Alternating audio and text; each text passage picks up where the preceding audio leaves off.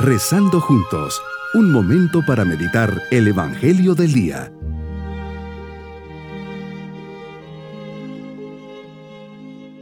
Les saludo de forma especial en este día viernes de la 31 primera semana del tiempo ordinario. Bajo la mirada amorosa y cercana de Dios, le decimos, Jesús, gracias por este momento de intimidad contigo. Me has llamado ahora para que pueda experimentar tu presencia viva y amorosa. Gracias Jesús por ser quien eres. Te suplico que me des la gracia de no endurecer mi corazón. Quiero escuchar tu voz Deseo ardientemente experimentar en mi vida todo el cariño que me tienes. No te importa si yo soy digno o no, me amas por lo que soy. Gracias Jesús y ayúdame a disponer mi corazón para que pueda escuchar lo que tú quieres decirme en esta oración. Meditemos en el Evangelio de San Lucas capítulo 16 versículos 1 al 8. Hoy narras la parábola de un administrador que fue contratado para cuidar los bienes de un hombre rico. Este hombre rico le dio la confianza, le entregó este capital, pensó que él sí lo haría, confió en él y le dio esta oportunidad. Lo llama para pedirle cuentas y le acusa por haber malgastado sus bienes. Es cierto lo que me han dicho de ti, dame cuenta de tu trabajo, porque en adelante ya no serás administrador. Señor, todos los hombres estamos llamados a administrar.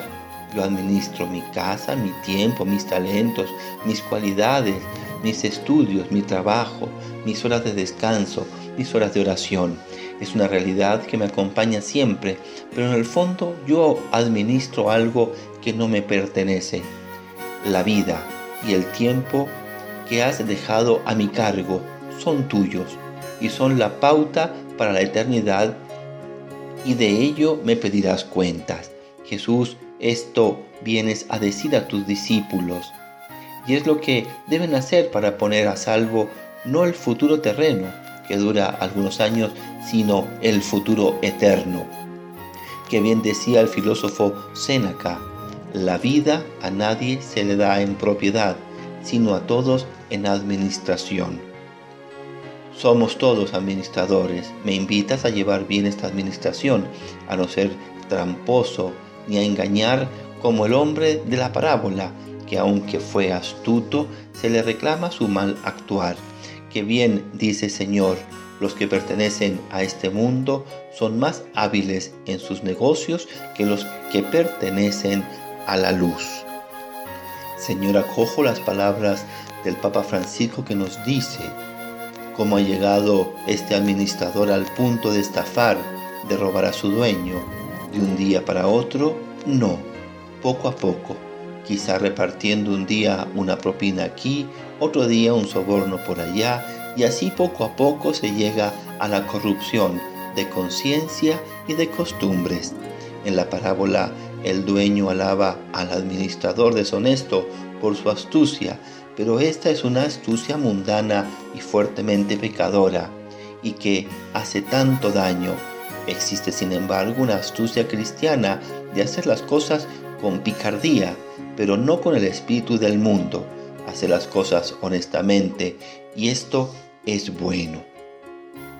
El dinero bien habido está para ayudar, compartir, ser generoso y hacer la vida más amable para todos, y no para ser avaro, egoísta, encerrado en mí mismo, que perjudica y destruye la vida de otros. Eso sí es ser una persona mala, un mal administrador. El dinero mal habido, cuánto sufrimiento y dolor ha causado a familias enteras y claro, esto Señor no se te escapa. Mi propósito hoy es restituir lo obtenido incorrectamente, dejar de lado las trampas si he hecho mal o he dañado a alguien por causa del dinero, pediré perdón y trataré, de reconciliarme. Jamás dejaré que la falta o la abundancia de dinero me robe la paz y menos destruya una relación familiar.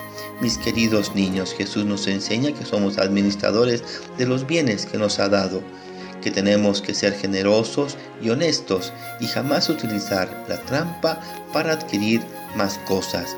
Jamás debemos dejar que Jesús nos pierda la confianza y tenemos que hacer siempre las cosas bien. Y nos vamos con la bendición del Señor. Y la bendición de Dios Todopoderoso, Padre, Hijo y Espíritu Santo, descienda sobre todos nosotros. Bonito día. Hemos rezado junto con el Padre Denis Doren, Legionario de Cristo.